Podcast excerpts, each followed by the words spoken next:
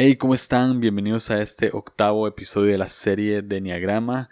Bienvenidos nuevamente a este podcast Línea Curva. Em, quería contarles que estoy muy feliz porque estaba viendo estadísticas en Spotify y me di cuenta que la serie de Enneagrama de la temporada pasada se ha vuelto a escuchar. Entonces, muchas gracias si también estás escuchando eh, esa otra serie. Se hizo con mucho amor y dedicación y probablemente te diste cuenta que este pues es muy distinta a esta serie. Aquí hablamos de instintos y herida de infancia. En la serie anterior hablamos de alas y desintegración e integración.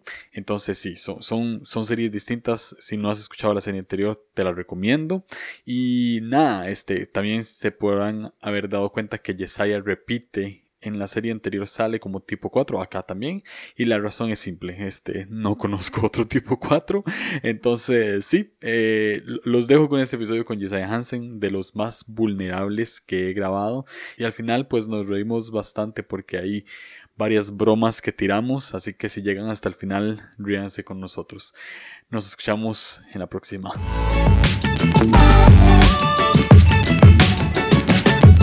Eh, Jesse, bienvenido una vez más a este podcast. Eh, creo que ya haciendo cuentas es la cuarta vez que estás aquí. ¿Y hablando eh, acerca de qué?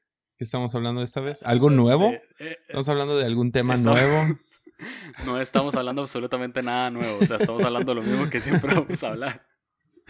Bueno, sí, sí hablamos de algo diferente. Eh, la, la, última vez que, que, estuviste en serie Voces, hablamos, e, ese estuvo muy bueno, estuvo muy bueno. Eh, pero aquí estamos hablando de Enneagrama, sos de los... de los, de los invitados de la serie pasada, sos el único que está repitiendo. Ah, súper. Eh, es que sos el único cuatro que conozco y el único cuatro en el mundo. Así debe no hay más cuatro. No, no, puede haber más cuatro. Sí, algo así.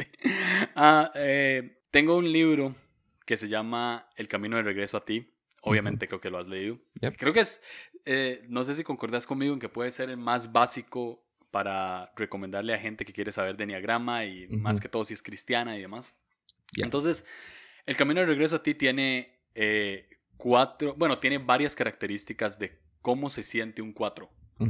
Entonces, eh, vamos a empezar con esto. Te voy a leer cuatro de esas características y me decís si, te sentís identificado o no. Okay. ¿Te parece? Ya. Okay. No soy fan de lo común y corriente. Eso es un 90% cierto. O sea, usualmente mi primera reacción a algo que es popular o trending o lo que sea es, nah. pero, eh, o sea, usualmente quiero dar, esa es mi primera impresión, pero ah, usualmente le doy la, la, oportunidad. Entonces, un ejemplo sería Billie Eilish.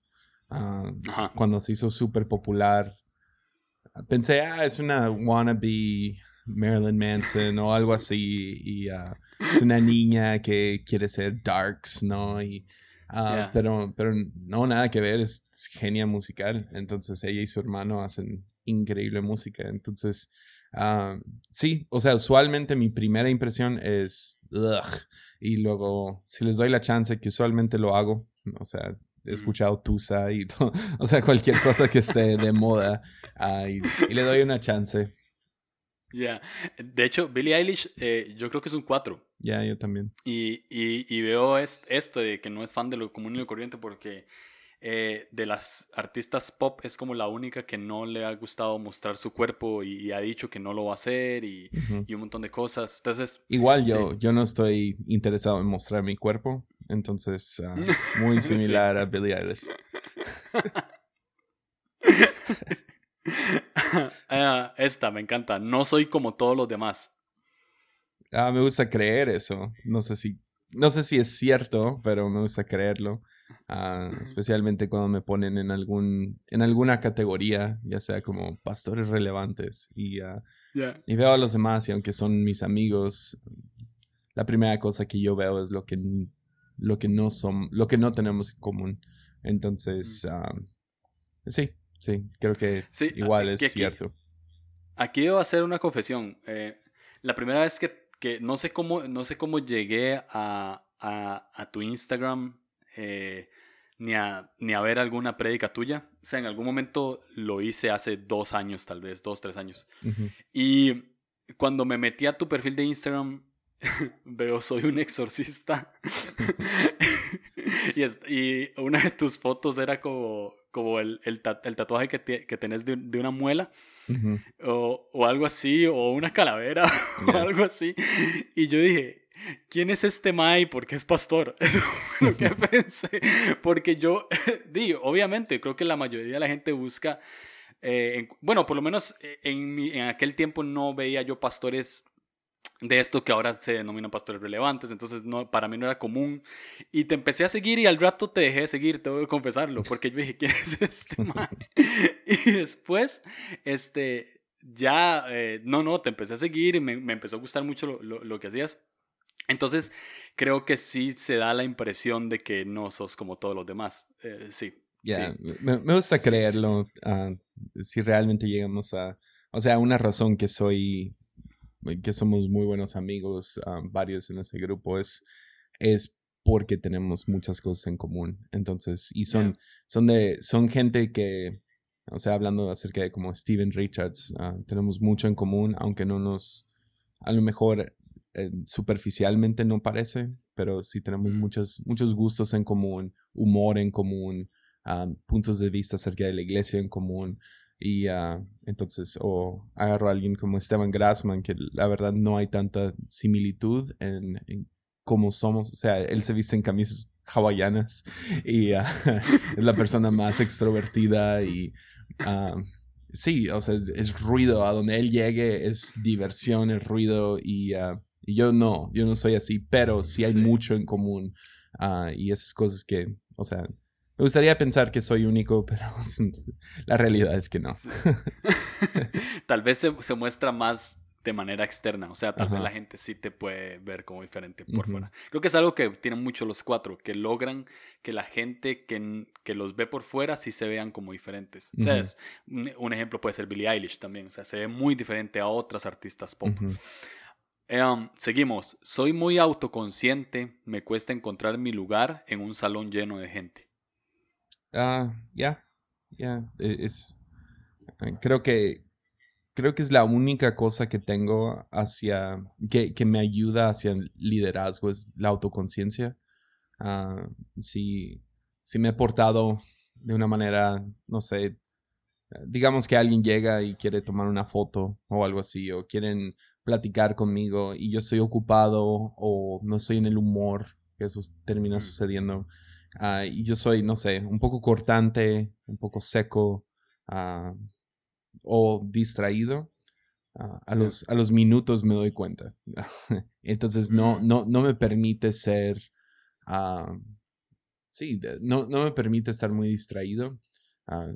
puedo, puedo realmente sé quién soy también, que eso yeah. puede ayudar hacia inseguridad o seguridad. Entonces, si entro a un cuarto y y sé quién soy y sé quién está en el cuarto, uh, puede ser muy intimidante, uh, pero al mismo tiempo, no sé, hay cierta confianza que viene con eso. Es como, ah, yo sé quién soy, sé lo que tengo, no, no tengo que pararme aquí y hablar acerca de cosas que he logrado o cosas que me faltan. Entonces, que, que usualmente termina siendo muchas conversaciones que escuchas en todo tipo de, de ambientes. Es, es uh, vean todo lo que he hecho o yeah. yo no soy nadie. Entonces, ah. uh, eso me ayuda, me, me, ayuda a estar consciente de, de, mi, de mi postura, de mi uh, atención, de mi, mi lenguaje corporal, de mis palabras. Uh, trato de ser muy mm. consciente de eso, aunque eso no significa que soy perfecto, ¿no? O sea, más que nada siento sí, más culpabilidad, creo, que, mm. que mucha gente. Y si te pasa, este, eh, porque ten, tenés dos alas como muy, muy eh, particulares. El ala 3, que, que, más bien puede como sentirse como muy importante, y tenés el ala 5, que más bien es todo lo contrario, es de los números que menos importantes se sienten. Uh -huh. Entonces, si te pasa que a veces entras a un cuarto entonces y decís, aquí no encajo para nada y soy cero importante, o más bien entro y, y cambio el cuarto, o sea, como que cambio el ambiente y te puedes hasta confundir con un 8 en cierto sentido. Uh, yo no siento que cambie el cuarto mucho. Uh, no, mm. no, no, no sé, no siento que mi presencia, a menos de que sea un lugar donde soy el invitado especial o algo así, uh, gente, uh, sí, tienen cierto reconocimiento o dicen, ah, ya llegó el invitado especial, ¿no? Pero en cualquier cuarto, usualmente soy el tímido. Uh, de hecho, la mayoría de gente me dice que cuando me, me, conoce por primera vez, la primera impresión que doy es tímido, es callado, es serio, a lo mejor hasta enojado. Uh, no significa que estoy enojado, uh, pero, pero, usualmente es, sí, no, no, me siento el más importante. O estoy tratando de leer el, el cuarto, leer a las personas que están ahí, leer a, ok, ¿quién, quién aquí está encargado? y, mm, Pero pero eso, eso a lo mejor cambia con tiempo, ah, por lo mismo de que cuatro somos más vulnerables, a lo mejor sí podemos terminar girando la conversación o girando la energía del cuarto cuando uno empieza a ser un poco más vulnerable. Ah, cool. Eh, esta última dice, mucha gente no me entiende y eso me frustra. Ah, ya, ah, sí, bueno, hablamos esto en, en, otro episodio que no sé si va a salir después de este o antes. Sale, sale después, pero no importa, puede venir del futuro. Ah, pero definitivamente me identifico con en la Trinidad con el Espíritu Santo, que la Biblia, la Biblia nunca cita al Espíritu Santo, o por lo menos yo no he visto esto, donde dice el Espíritu Santo dijo esto. El, el, Espíritu Santo se mueve más por gemidos y por sentimientos. Entonces, muchas veces de, con lo de gente no me entiende, no es tanto como, no saben quién soy, es simplemente, hay cosas que siento que no puedo expresar, que me falta lenguaje. Entonces, creo que por eso he caído más en mi ala 5, buscando lenguaje, buscando convicciones, ah, porque soy predicador. No tengo opción más que tener lenguaje para las cosas que siento. Entonces, ya creo que es cierto que mucha gente no entiende, no me entiende o no entiende lo que estoy tratando de decir, porque mucho, mucho del proceso que sucede es emocional antes que lógico. Mm, mm, interesante. ¿Y, si te pasa entonces como que das un mensaje en, no sé, en alguna conferencia o algo así, y te, porque creo, o sea, yo te he visto predicar una vez cuando viniste acá. Eh, y vi que diste un mensaje que podía ser como entre líneas querías decir muchas cosas. Y te pasa que crees que la gente no lo está captando, pero a la vez también te gusta que la gente no lo capte. Ah. Bueno, eso ya sería parte del arte de predicar, ¿no? Y, y algunas cosas que estoy tratando de hacer cuando predico es. es como una piscina pública quieres que haya, que, la predicación sea para tanto los que están en la, en la parte, no sé, más, más, menos profunda, a mm. aquellos que, creyentes que, están, que son nuevos o lo que sea, pero también quieres dejar caer algunas cosas para aquellos que quieren irse más profundo. Y entonces, yo me acuerdo exactamente de qué estás hablando.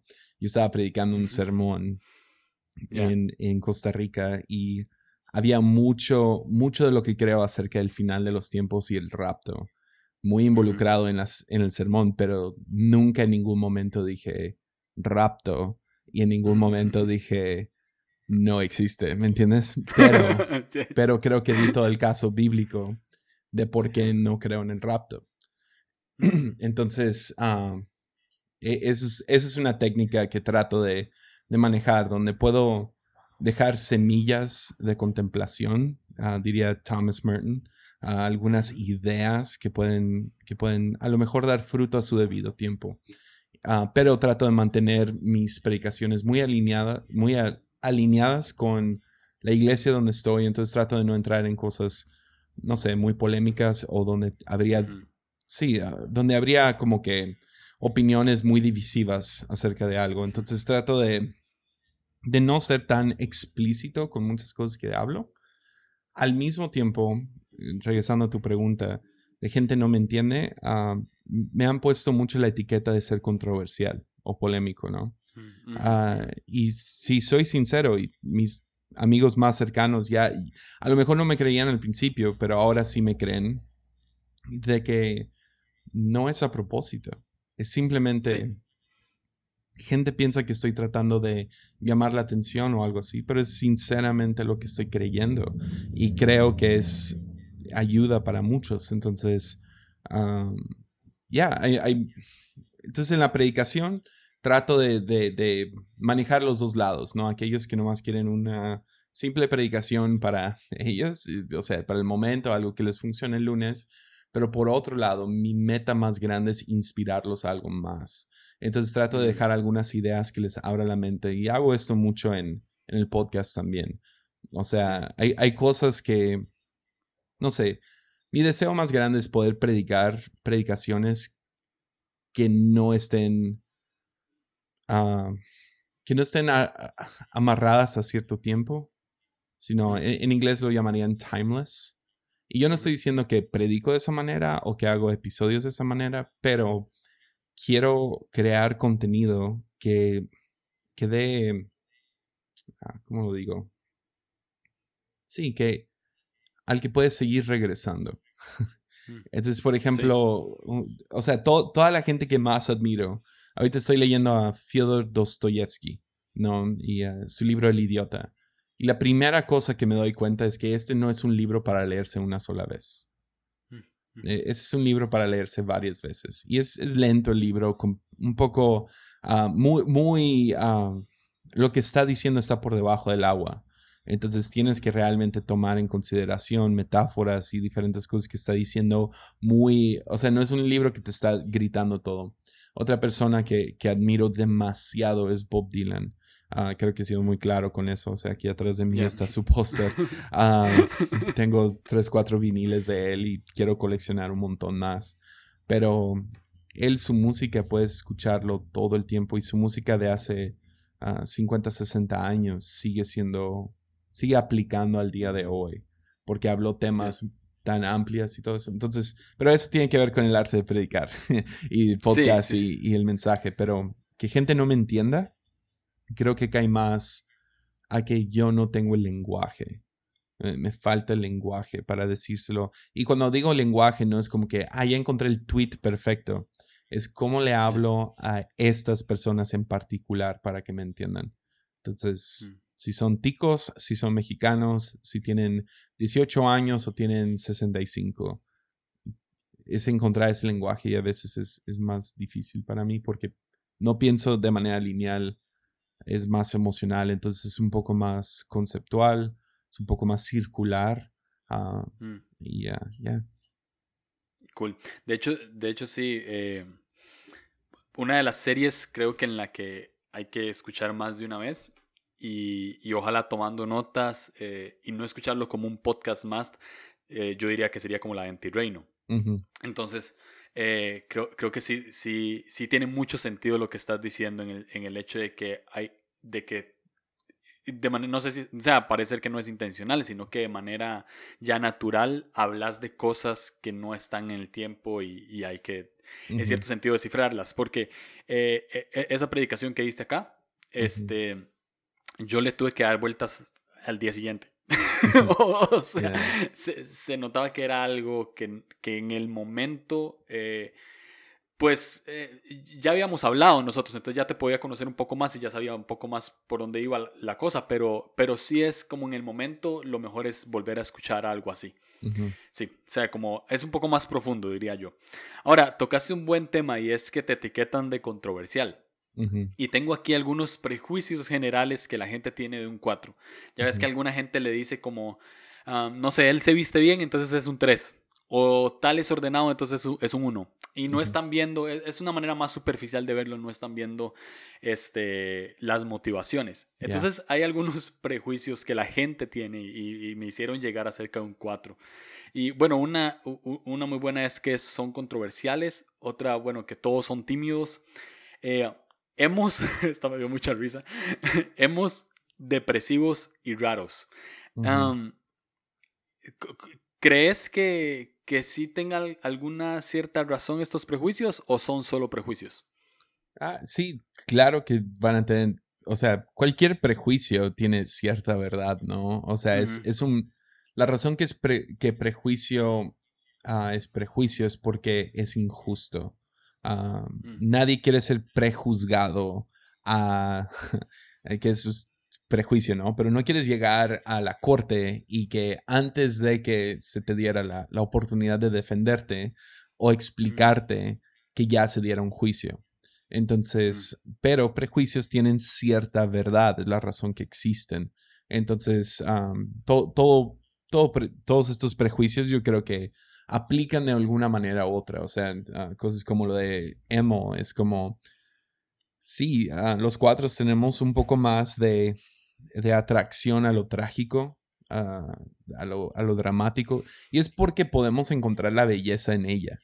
¿Me entiendes? O sea, hay cierta belleza en en lo, en, en lo trágico que lo hace romántico. Entonces, una, una de las imágenes más, más románticas para mí, y mucha gente va a decir no, pero algunos van a decir sí, ah, sería un alcohólico y la, el perder a su familia, todo por el alcohol.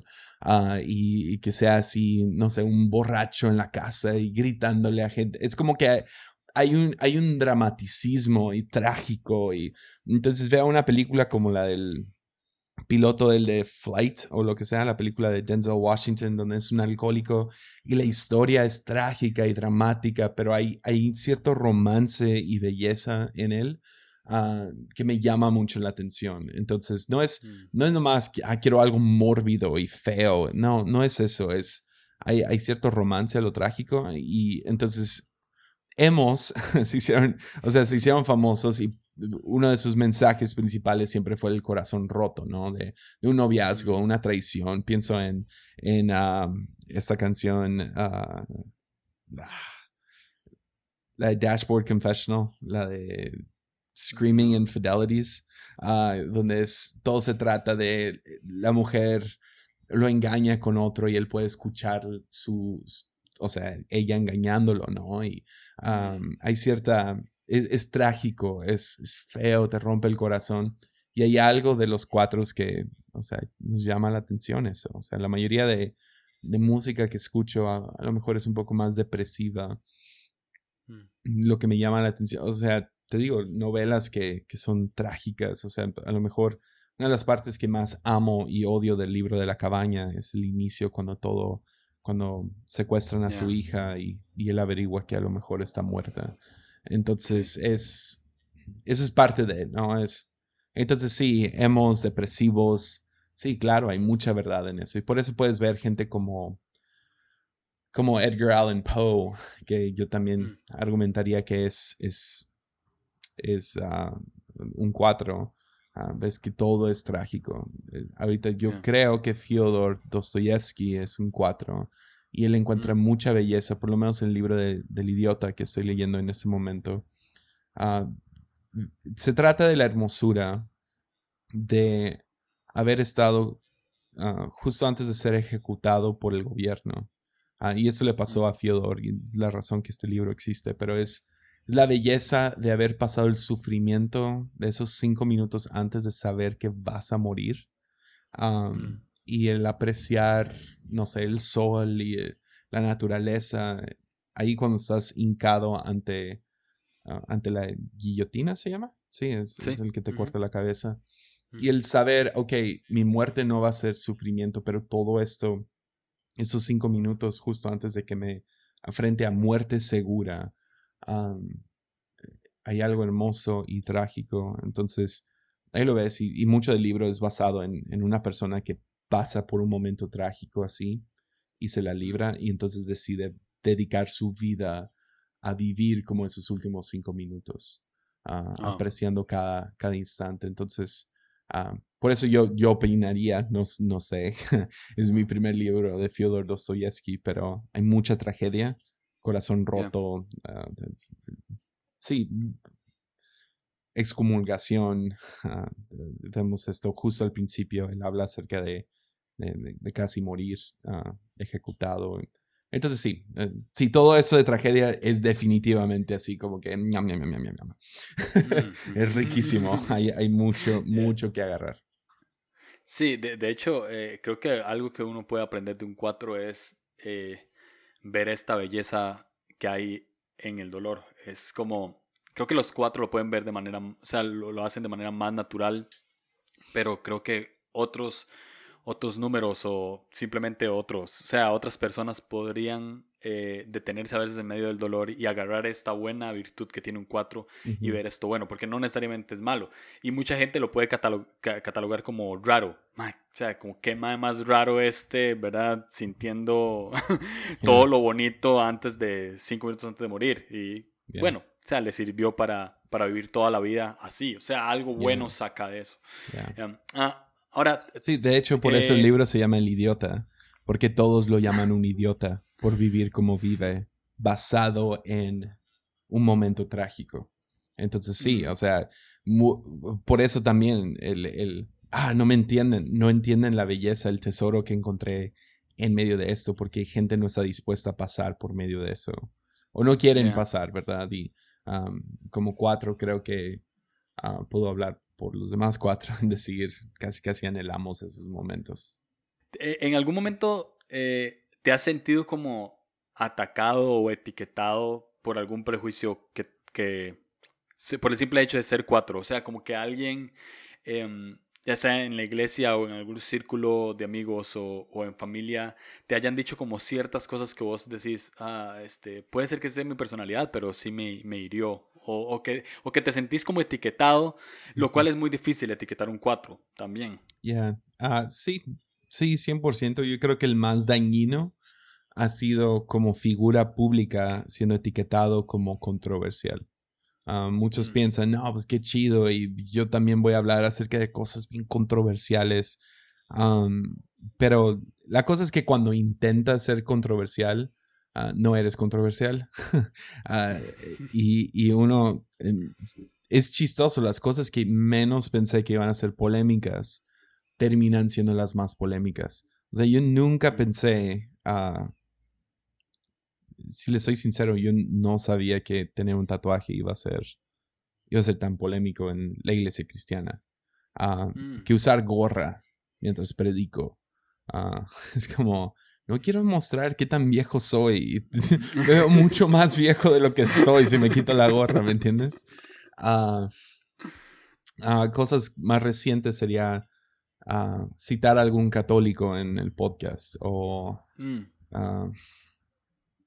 ya, literal, todo lo del rapto, que ha sido ya como que una cosa que me persigue fue en, en, en, una de esas de preguntas de sí con respuestas de sí y no. Y alguien puso crees en el rapto y yo sin pensar, pues, no, no lo creo. y, ah, y, tengo mis bases y lo que sea, pero no. Y entonces eso que crea, literal, ah, me desinvitaron de una conferencia. Ah, y, y, fue como, o sea, son las cosas que menos te imaginas. Entonces, el ser etiquetado como que el polémico, como que lo estoy haciendo a propósito, puede ser ah, una de las cosas que más me, me sí, me agüita, me, entristece, me, me duele. Ah, eh, hay, hay, ciertos círculos de pastores que, que me, no sé, o sea, siento que si me llegaran a conocer, si, si, no, me, si no me prejuzgaran, ah, a lo mejor seríamos amigos. y yo los quiero a ellos, ¿me entiendes? O sea, y que ellos hagan campañas en contra de uh, mí, del podcast, de... sí, me duele. Ya.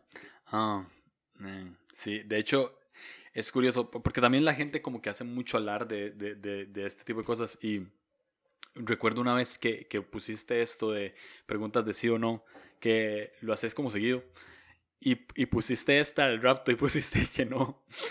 Y vi que otros pastores también estaban haciéndolo de preguntas de sí o no o lo hicieron durante la semana o así, y les preguntaban que si, que si creían en el rapto. Y hubo una que vi que decía, ¿crees en el rapto porque Yesaya no? o sea, así decía ellos, como... sí, pero bueno. Ah, vamos a entrar en un campo que eh, tal vez es un poco vulnerable y aquí a todos les he dicho lo mismo, que se llega hasta donde quieran llegar, ¿verdad? Porque es abrir un poco el corazón y demás. Porque vamos a hablar un poco sobre la infancia y, lo que es herida de la infancia. Y este, siempre que hago serie de Enneagrama, tomo en referencia las notas o los posts de Soy mi tipo, es, que sí sé, que lo conoces y creo que es de las mejores. Eh, me acabo de dar cuenta que esto lo digo en todos los episodios. ya no lo voy a decir. Ya la gente sabe lo que voy a decir. Es el cuarto episodio, o no sé. Pero bueno, este, una herida de la infancia de un, de un tipo 4. Eh, una frase eh, que tal vez se, un, cualquier cuatro pudo haber escuchado, una frase genérica, ¿verdad? O sea, no necesariamente así, pero como ese concepto es, sos raro, ¿por qué no podés ser como los demás niños? Y mm, soy mi tipo escribe este, que los tipo 4 de niños consideran que no se parecen a sus padres y sienten que no conectan con ellos y viceversa que las formas excéntricas que usaban para trabajar de pertenecer los hacía aún más incomprensibles y se refugiaron en sus fantasías, y que creen que hay algo que les falta en ellos, lo cual los lanza a la entre comillas, búsqueda de sí mismos.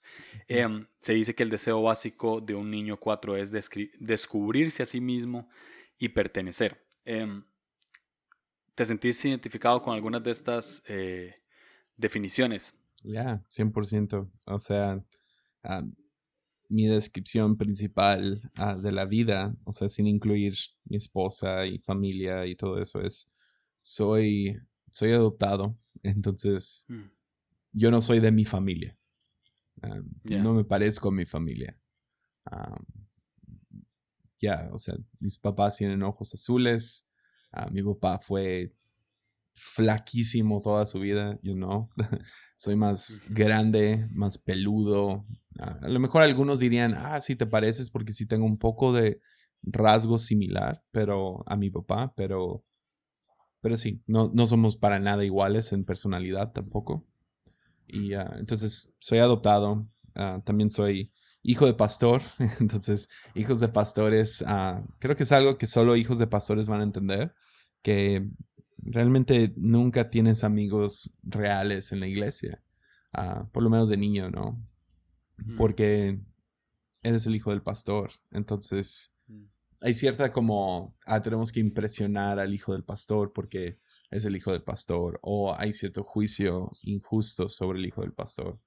Entonces nunca me sentí parte de la iglesia. Ah, mm. También soy hijo de misioneros, entonces nací en Estados Unidos, me criaron dos gringos y yo estoy creciendo en el rancho, en un rancho en Sinaloa. Ah, no me parezco para nada a ninguno de los niños que están presentes, ¿me entiendes? Mm. Y uh, entonces no soy mexicano, pero al mismo tiempo voy a Estados Unidos y no me siento como allá. Entonces yo no tengo nación tampoco. Tengo, tengo doble nacionalidad y en ninguno me siento al 100% seguro ah, y cómodo. No, no, me siento parte de. Mm. Y la última es que fui educado en casa. Entonces eso también te roba de, de muchas, o sea, en la escuela aprendes dos cosas. Uno es información, la necesaria para seguir con tu vida. Uh, y puede ser como primaria, ah, matemáticas, como leer, ciencia, ah, geografía, es donde si en la prepa se complica un poco más y universidad pues ya te especializas. Pero una de las cosas principales que aprendes en la escuela es cómo socializarte, cómo, mm. cómo interactuar con el sexo opuesto y como aguantar cosas como carrilla y, yo no tuve esa escuela. Ah, sí, a lo mejor aprendí toda la información que se me dio en, y hay, hay, cosas que amo acerca de la educación en casa, pero sí siempre me sentí como que no me sé, no sé interactuar con otros. Ah, entonces yo tengo más la, me voy muy profundo muy rápido ah, en, en conversaciones. Soy terrible con small talk con uh, plática superficial acerca del el clima o el fútbol o lo que sea. Ah, tengo gustos muy diferentes a los típicos, o sea, deportes es algo en lo cual me metí a los 30, tengo 31 y ahora no hay deportes. Entonces, y luego cuando veo deportes, soy muy diferente a como otros ven deportes. Otros lo ven con una pasión, yo lo veo más como, ah, me fascinan los, las estadísticas. No. Entonces, eh, siempre me sentí fuera de, entonces a lo mejor... sí hubo dos, tres circunstancias que me puedo acordar donde me sentí diferente ah, o me dijeron que era diferente pero en sí, toda mi infancia, ah, siempre me sentí como el forastero, el, el que no quedaba. Mm, eh, y es, es, como un campo extraño porque sí, sí recuerdo muchas cosas cuando, cuando viniste. me acuerdo que íbamos a un lugar y esto de que, de que te cuesta mucho relacionarte con, con, con pláticas superficiales. Eh, íbamos en el carro y, lanzaste una. Fue como, no me gusta estilo. Así dijiste. Y no habíamos hablado de nada. Entonces, eh, recuerdo ese momento y ahora, ahora lo haces como adulto, ¿no? Y, y, y, y, estábamos, pues, ya habíamos hablado algo, entonces, pues, se podía hablar algo ahí, o sea, eh, eh, empezamos a hablar. Pero como niño, me imagino que debe ser más difícil, eh, porque, o sea, querés jugar, me explico, o sea, querés estar ahí, querés pertenecer a cierto grupo. Este, en, en la adolescencia te pasaba, creo que la adolescencia es poco más difícil todavía porque, porque creo que hay más querés pertenecer todavía. Este, e, en la adolescencia sí lo sentiste también muy así, o sea, eh, fue como... ¿qué, qué, qué, tratabas de hacer para pertenecer? ¿O qué tratabas de hacer para encontrar amigos que, que dijeran, bueno, no quiero que este sea mi amigo por interés, solo porque soy el hijo del pastor? O sea, ¿tratabas de hacer algo o simplemente era natural? No, nunca he tenido muchos amigos.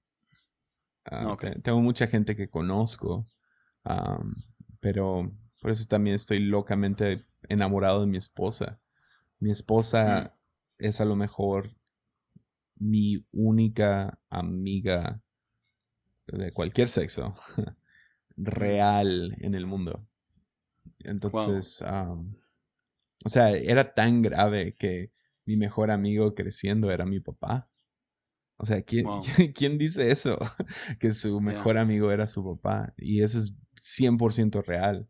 Ah, mm. Entonces, en diferentes etapas de la vida, ah, me da pena confesar esto, pero en algunas etapas fui bulliado, en otras fui el bully, y porque eso me faltaba, o sea, no sabía cómo relacionarme con otros. Entonces, usualmente de, chico, la mayoría de lo que fue, fue me bulliaban, y luego crezco y soy el más grande, y ahora yo buleo a otros, y, ah, y soy bueno para echar carrilla y ah, que, creo que tú sabes eso.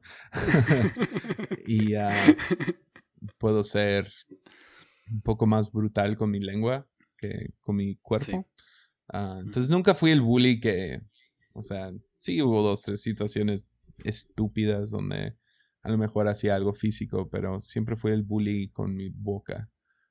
y era algún tipo de mecanismo de defensa, porque igual yo sufrí de cierto bully cuando yo estaba chico. Ah, entonces, ya, o sea, era buscar de quién burlarse y hacerlo el menor del grupo y todos hay que unirnos. Y entonces, ya, y mucho de eso nace de eso, de, que no, no sé, a lo mejor estoy dañado por el resto de mi vida, que creo que también es un sentimiento de un cuatro, ah, pero no sé, no sé relacionarme al 100 con gente. Ya. Um, este, tengo como una estructura de entrevista, pero creo que me van a saltar algunas cosas y después voy a volver porque creo que la, la, la pues lo amerita un poco eh, como se ha dado la conversación. Este, eh, al final te iba a pedir como que le dieras consejo a gente que es cuatro y tal vez no quiera ser cuatro y demás. Y, y también te iba a preguntar cómo, eh, cómo llegaste a Dios. Pero sé, has contado em, en diferentes eh, plataformas has contado un poco de cómo te acercaste a Dios. Este, un día que te sentías muy mal, que literalmente te sentías la presión como una presión y que lo que sentías es que Dios te estaba oprimiendo básicamente por la cucaracha que te sentías ser. Eh, ¿Puedes contar un poquito sobre, sobre esto de cómo conociste a Dios por si la gente no lo ha escuchado? Y, me gustaría saber cómo te encontraste vos mismo en Dios, que yo sé que puede ser una, una pregunta muy abstracta, pero también me gustaría una respuesta bien abstracta, si te soy honesto. No, pues ah, fue, fue literal, fue una experiencia mística. Ah, fue en el grupo de jóvenes, después de haber luchado ah, toda mi adolescencia con soledad, depresión y pornografía de manera brutal. Cuando, cuando digo que luchaba con pornografía, no era como la mayoría de jóvenes hoy en día. Y creo que también eso me terminó dando mucha gracia para jóvenes hoy en día. Mm. pero las, las cosas que yo vi en, en Internet ningún ser humano debería de, ver. No debería ser testigo a eso. Y ah, algo muy feo. Y entonces también puedo decir que la única manera que Dios me hubiera podido rescatar era de una manera sobrenatural y una experiencia innegable. Y eso fue lo que tuve ah, a los 17 años de edad en el grupo de jóvenes. Un, o sea, estaba atrás y estaba un equipo de extranjeros orando por nosotros y yo medio indiferente atrás, brazos cruzados, tenía que ir al grupo de jóvenes porque mis papás eran los pastores. Entonces, ah, ya de la nada sentí como si una ola me aplastó. Caigo al suelo, soy boca abajo y no sé, reconocí en ese momento lo lejos que estaba de Dios y ah, mm. lo que estaba haciendo, porque no, no reconoces cuando estás en el, en el lodo, no sabes qué tan...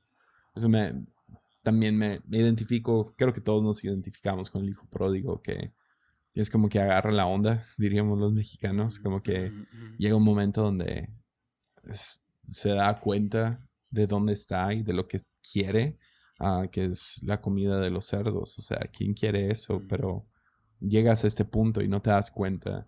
Entonces como que se prendió una luz y me di cuenta de, de lo que, de la vida que estaba llevando. Y ah, en ese momento sentí como que un gran peso vino sobre mí. También sentí, o sea, lo he escrito así, sentí como que sí vibró el piso. Mm. Literal, me acuerdo, sintiendo como si hubiera pasado un terremoto.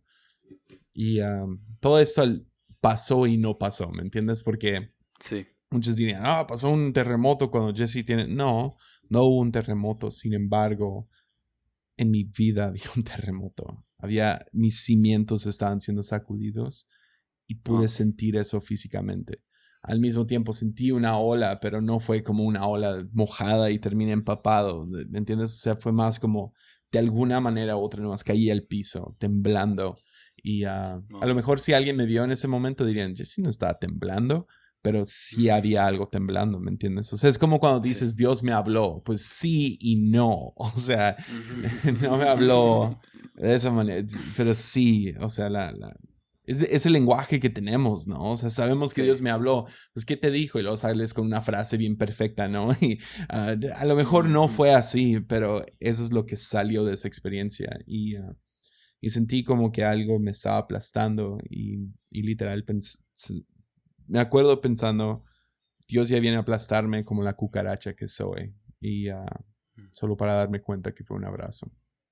Y, uh, y eso fue uh, lo que marcó todo mi cristianismo hacia adelante. O sea, sí tuve mis tiempos de, de juzgón, de cristiano más, más duro, pero sí, siempre he podido regresar a ese momento y querer ofrecer lo mismo a otros. Mm. esa misma gracia de que no importa dónde estás,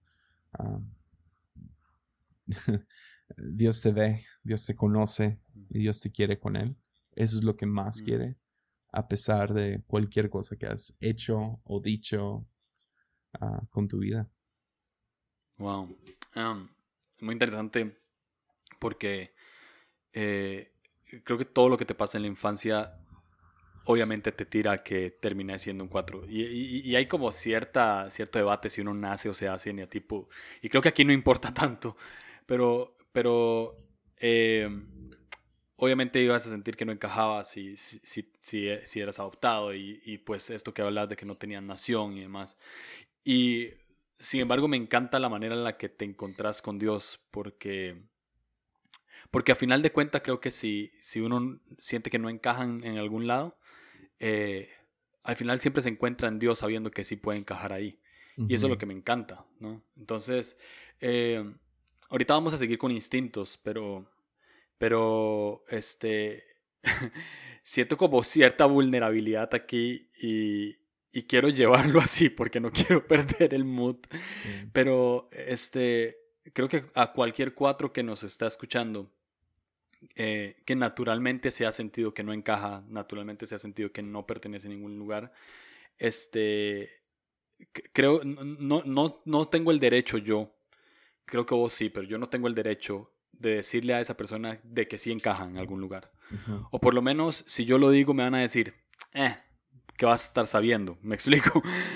Pero sí le podría decir que sí estoy completamente convencido de que en Dios sí encaja. Eh, sí le puedo decir eh, totalmente que, que, Dios sí lo entiende y que Dios no lo etiqueta eh, como algo bueno o malo, sino que simplemente sí es hijo de Dios. Entonces, creo que ese sería como un buen mensaje para un 4. no sé si quieres añadir algo ahí, como algún 4 que esté escuchando y que sintió toda su vida más que todo desde niño que nunca encajó? La verdad lo dijiste perfectamente, o sea, hay lugar en la mesa para ti. Así de simple. Mm. Y, el Padre, el Hijo y el Espíritu Santo te han estado esperando. Wow, ya. Ah, Este. Vamos con instintos, ¿ok? Podríamos hablar mucho sobre esto, pero vamos por instintos. Y Instintos eh, lo explicamos en el primer episodio. Que si te soy honesto, aquí no lo he grabado. y le estoy confesando a la gente que no. este. Ah, en el primer episodio se supone que hablamos esto. Y si no, entonces aquí lo digo. Eh, instintos es. Em, eh, se, menciona. Sabiduría del enagrama lo menciona como. Es un pastel, un queque, decimos aquí en Costa Rica, de tres pisos el primero lo usamos más, el segundo lo usamos menos y el tercero o no lo usamos del todo o, lo usamos muy, muy, muy, muy poquito. Y estos instintos, este, uno es autoconservación, el otro es social y el otro es sexual. Y se menciona, eh, se da un buen ejemplo de que es como entrar a un cuarto y el autoconservación busca el ambiente, eh, busca este, cómo relacionarse en ese ambiente, eh, si está haciendo frío, si está haciendo calor, este, cuántas personas hay, cómo hablan, si, hablan si, hay mucho ruido, si hay poco ruido.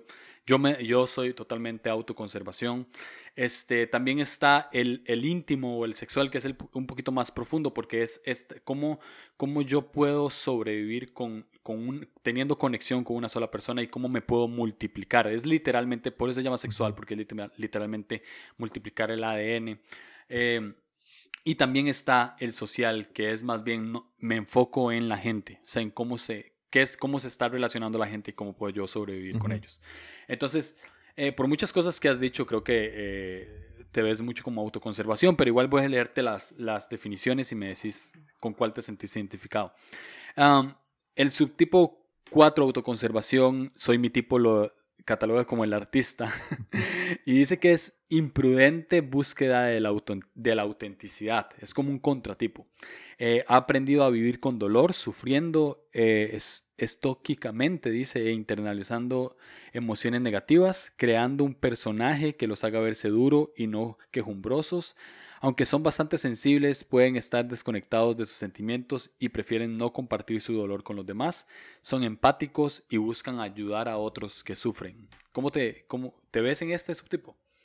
Ah, la verdad, cada vez que he leído de los, de, de los subtipos, ah, me identifico más con el sexual, tratando de ah, reproducirme a mí mismo, o sea, tratando de convencer a gente de de, mi, de mis posturas, de, ah, y creo que ese es el, lado bully, ¿no? Que, que, en lo que he caído en el pasado. Si alguien no ve el mundo como yo lo veo, ah, los termino haciendo a un lado. Ah, mm. O no tomándolos en serio. Y, o tratando de cambiar su, su, mente por eh, debate, burla y, todo eso. No, siendo, siendo honesto. Sí, ah, sí, sí. Entonces, siempre me he identificado más con eso de tratar de reproducirme, pero creo que estaría en esos, en esos dos, en, esos, en el autoconservación y, y entre sexual. El otro social no tanto. Ah, ese, ese, definitivamente no, no me identifico tanto.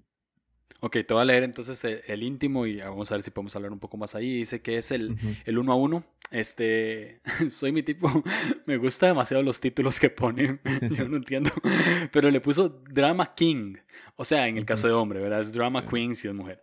Este, Vencer a través del poder y el estilo. Intenso, vocal acerca de sus necesidades y sentimientos. Tienden a ser exigentes y competitivos, evitando el sufrimiento al ser los mejores en lo que hacen.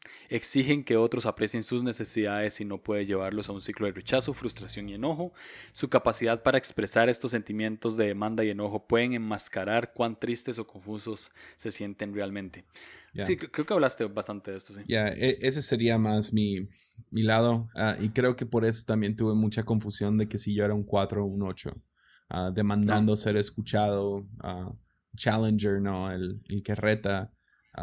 pero definitivamente ese sería mi subtipo. sería sería el, el, íntimo o sexual, ¿no? Es, es tratando de reproducirme a mí mismo. El, el, hey, ¿por qué te gusta esa película? Qué chafa película, ¿no? deberías de ver cosas más importantes. Deberías de ver Tiger King. Ya, yeah, deberías de ver Tiger King. sí, o sea, literal hago eso todo el tiempo. O sea, tengo, tengo todo el staff de, de multimedia, estoy enojadísimo con ellos porque no han visto Tiger King. es como, se creen buenos en video y no han visto el mejor documental que ha salido en décadas. O sea, tienes que ir a ver Tiger King. Y, um, pero bueno, ah, he, aprendido a madurar y creo que ahí es donde ha entrado más el, el auto. ¿Cómo es? ¿Es auto, autoconsciente? El subtipo. entonces es. El, el, el, subtipo, el autoconservación. Autoconservación. Creo que he entrado un poco más de eso porque me he dado cuenta que no es una herramienta útil de liderazgo. El, el pararme ahí y exigir que a todos les guste lo que a mí me gusta, que todos piensen como yo pienso. Entonces, eh, es, siento que he madurado. Ah, no, no, estoy diciendo que ese subtipo, subtipo es más inmaduro, sin embargo, he visto en el lado liderazgo es, no es un buen tipo de liderazgo. Entonces, eh, creo que juego entre los dos. Y eso es lo, lo mágico del enneagrama, ¿no? Que, o sea, que puede, o sea, es como una danza, ¿no? Es como una coreografía, es, es, más fluido que tú eres esto. Es como, no, puedes ser un poco camaleón y puedes ir cambiando de color. Ah, y, hay espacio para crecer. Entonces me he dado cuenta que autoconservación uh, es, es un mejor tipo de liderazgo que el sexual, el intentar reproducirte uh, vez tras vez tras vez, o exigir que todos vean el mundo con tus lentes. Mm. Autoconservación es más un tipo de liderazgo de esencia. Mm. El sensual, el, sexual, perdón, y, e íntimo es un poco más como martillo. Mm. Martillo se necesita, esencia es mucho mejor cuando se trata de liderazgo. Jesús lideraba con esencia más que con martillo. Entonces sí usó el martillo dos veces, pero usó más que nada esencia. No, muy bien. Ah, entonces voy a leer el último que me, me dijiste que no te sentís eh, casi identificado con el, con el social. Y después vamos a pasar unas preguntas que tengo como de la gente. Eh, Poeta crítico le puso al social, soy mi tipo, dice que va más allá de la vergüenza social. Estos cuatro emocionalmente sensibles están profundamente conectados con su sufrimiento, encuentran consuelo en el sufrimiento y lo expresan a los demás, a menudo atrayendo el apoyo y la admiración. No son competitivos, pero tienen un profundo deseo de ser entendidos por quienes realmente son. A menudo dudan de sí mismos, hacen comparaciones con otros y se culpan a sí mismos, provocando fuertes sentimientos de envidia y vergüenza. Ya, ese era el social. Entonces, eh, vamos a pasar con unas preguntas de la gente, ¿ok? Y ya vamos a ir aterrizando. Entonces, eh, va esta. ¿Cuál emoción disfrutas más que todas y por qué? Ah, gozo, ¿no?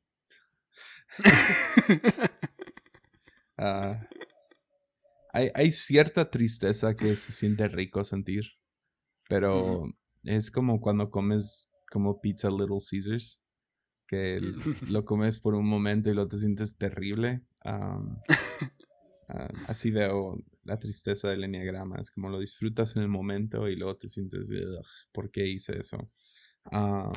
Porque vi esa, ese video que supe que me iba a poner triste todo el día, ¿me entiendes? Pero sí, tiene que ser gozo, felicidad. O sea, aunque creo que los cuatro somos un poco más realistas de cuánto va a durar el gozo, porque conocemos emociones. no estoy diciendo que más que otros números, pero conocemos, estamos bien sincronizados, estamos bien sintonizados con nuestras emociones y creo que entre más creces, entiendes que felicidad es pasajera entiendes que cualquier emoción es pasajera. Estás en un constante... sí, estás en una constante montaña rusa de emociones. Entonces, ah, me gusta mucho la canción de Phoebe Bridgers que dice, tengo, como cuando te enfermas en el carro, ah, se llama motion sickness. Y ella dice, I have emotional motion sickness. Ah, que me gusta mucho esa frase. Es como, ah, estoy mareada emocionalmente y entiendo eso todo el tiempo. Entonces, cualquier emoción entiendo que es pasajero. El que más disfruto tiene que ser felicidad, obvio. es el que me da más endorfinas. Ah, pero sí. Ok. Eh, ¿Te has llegado a sorprender haciendo algo con tal de ser diferente? que de pronto te das cuenta que ni siquiera te gusta o disfrutas y solo lo haces para no ser común. Mm, no. ¿No? No, estoy tratando de pensar en... No. Eh, o, sea, eso es parte de lo bueno de ser un 4, es que eres auténtico. Entonces, yo me he visto como me he visto porque me gusta. Ah, me gusta la comunidad lo práctico y me gusta que es, que es diferente a los demás. Ahora menos y menos, ¿no? Porque más gente se, se viste en playera negra y mm. usan gorra o tienen barba o lo que sea. Entonces, pero no, yo, yo, no voy, ahora me voy a poner una camisa verde fosforescente nomás para ser diferente. no sé, no.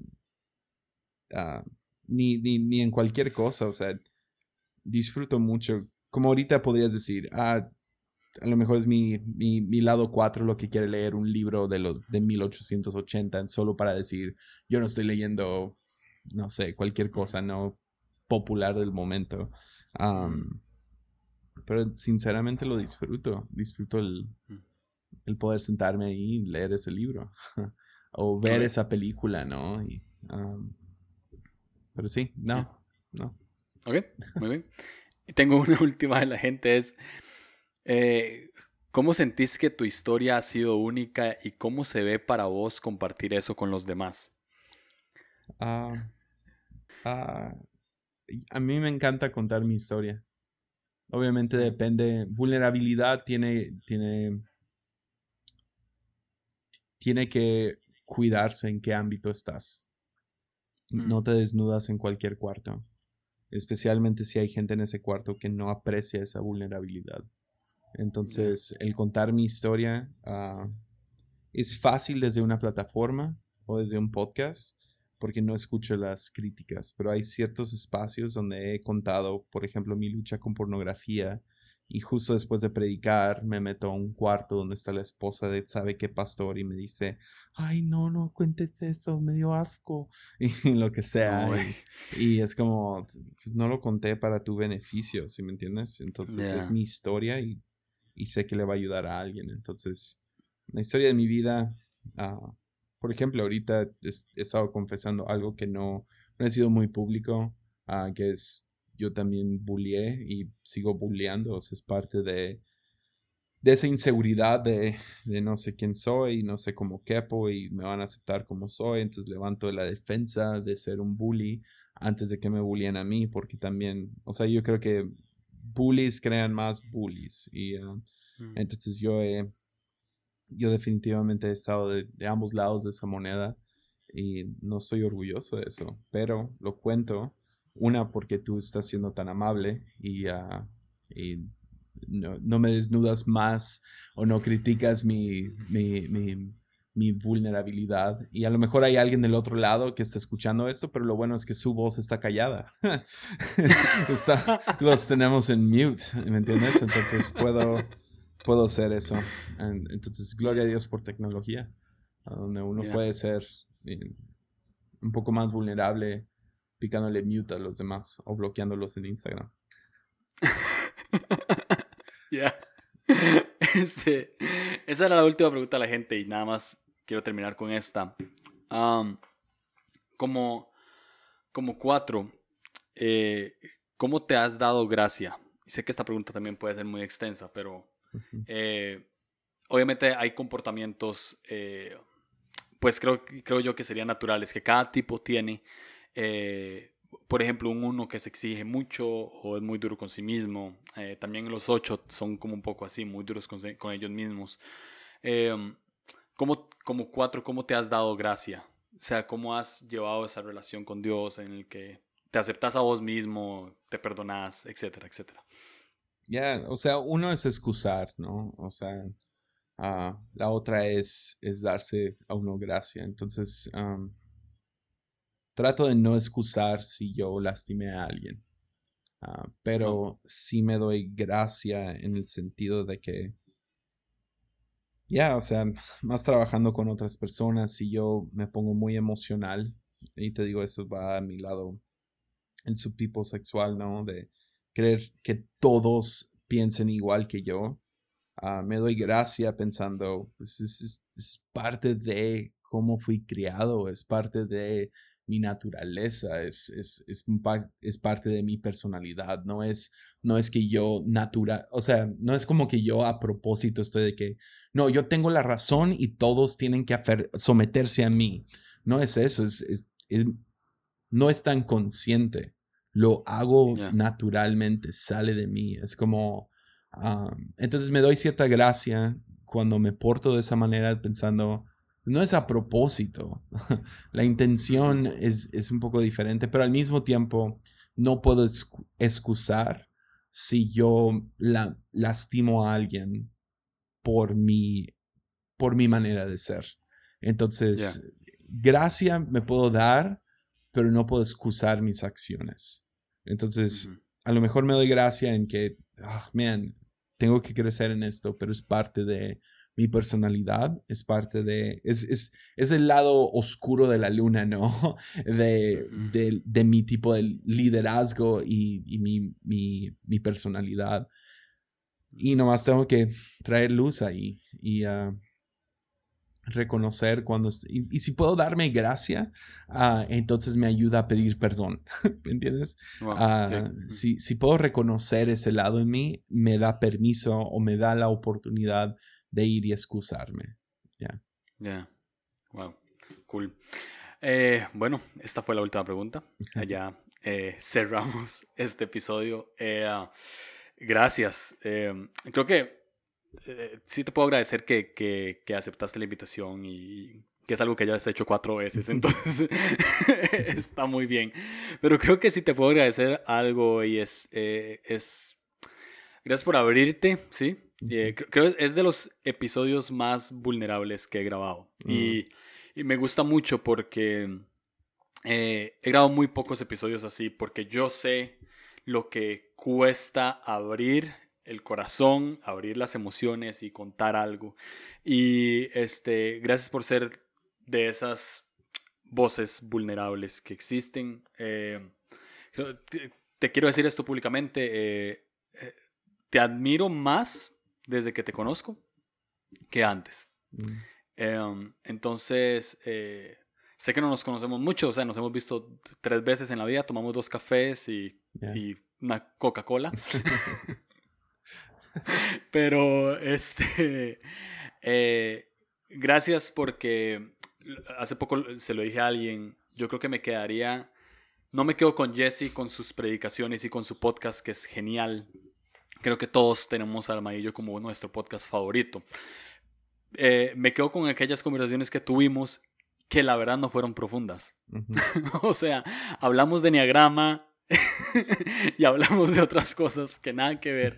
Pero, pero creo que eh, admiro más eso, admiro más cuando, cuando te mostras vulnerable y yo sé que el hecho de, en cierto sentido sé que no te gusta, pero en cierto sentido ser figura pública, este, no puedes mostrarte tal cual sos y, y me gusta mucho que te muestres tal cual sos acá eh, y con cierta gente y eh, eso lo admiro mucho y te admiro bastante y creo que eh, ya te lo he dicho, sos una muy buena voz mm, que necesitamos. Entonces, gracias por, por, por venir hasta mi casa. ¿no? gracias por venir ¿Podrías hacerme un favor?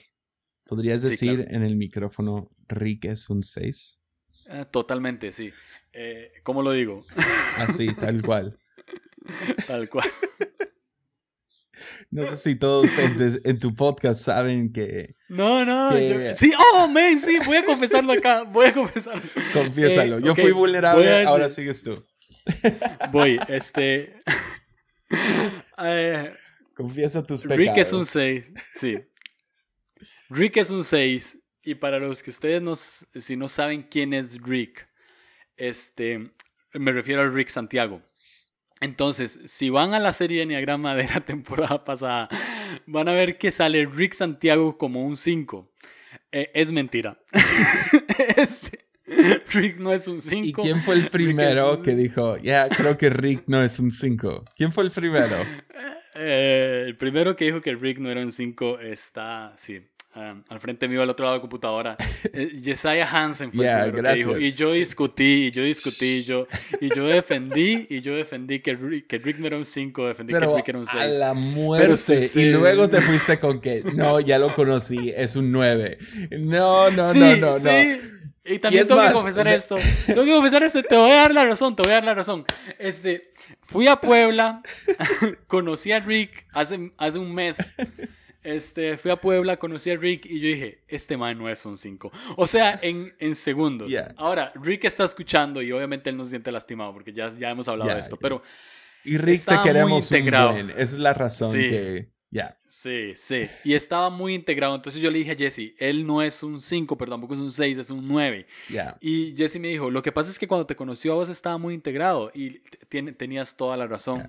Estaba muy integrado. Y eso es lo es más un, loco. E, es un 6 muy sano, es un 6 muy sano. Sí. Y, uh, y sí, es muy obvio en su podcast que es un 6. Entonces, uh, pero sí, te queremos un montón, Rick, y estamos felices de haberte podido ayudar a encontrar tu número, porque todos necesitamos un poco de ayuda y esta fue complicada porque el 6 es el número... Es, es, chistoso.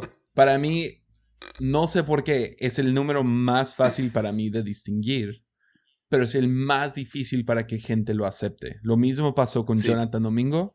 Él dijo, no, yo no soy un 6, yo no soy un 6, hasta que finalmente, ah, no sé si yo o él encontró y, finalmente dijo, sí, soy un 6. Y uh, es un buen número, no es un mal número. El problema es que los tontos que escriben estos libros ponen a Hitler como 6. Entonces todo el mundo dice, no, yo no quiero ser un 6, cuando 50% de la población son 6. Entonces, ah, y, es, y está bien, está, bien, Hay gente que no quiere estar, hay gente que dice que no quiere ser 6 porque es el 50% de la población. Más, sin ese 50% de la población no vivimos. Ya, y, y no nomás porque eres un 6 significa que eres igual a todos los demás. Ya sabemos que no es un número, es un color o es una, o sea, es una personalidad. Tú eres único. Cada persona escuchando esto es único. Entonces, ah, no es malo ser un 6 y Rick, te amamos más por ser un 6. Ya. este, y sí, y Leo es un 3 y también aquí lo decimos. Ya. Eh, Leo es 3. Él pensó que era 7 por mucho tiempo. Ah, ahí tú, tú lo agarraste. Yo, yo, yo seguía con que era un 7. Y, uh, y tú, tú, tú lo descubriste. Entonces. Ya. ¿Ya? Y me encanta. Y, y amo a Leo 3. Ya. Sí. Este, pero bueno, esto fue lo que hablamos al final de, de sí, eh, de que sí, soy un fraude, o sea, me pueden ver como un fraude, este, pero si escucharon el episodio del 5 y les ayudó, pues gloria a Dios que les ayudó, pero eh, eh, el, el episodio que viene...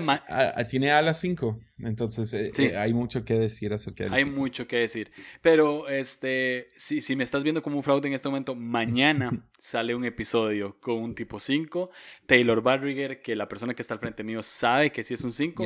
Entonces, sí, 5 Eh, mañana Taylor Barriger. Y Jesse, pues gracias por, por decir ah, abiertamente. Gracias por bullearme después de predicar que no había que hacerlo. Yo nunca dije que no hay que hacerlo, yo nomás dije que sigo luchando con eso. ¿Cómo? Ah. Va, pues te amo. Ánimo.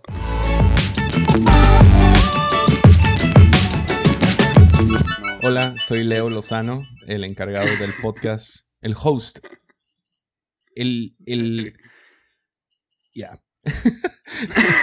no, creativo, tengo que terminar mi, café. Ah. Yo soy Leo Lozano, el host de Cosas Comunes. El Búnker. No, el host del Búnker. Ah, el host del Búnker. Y este es mi podcast número 138. Ya. Ya. Come on. Buen podcast. Bienvenidos.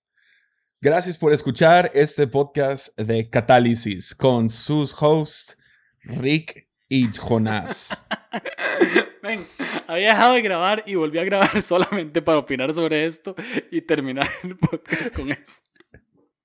Nos vemos.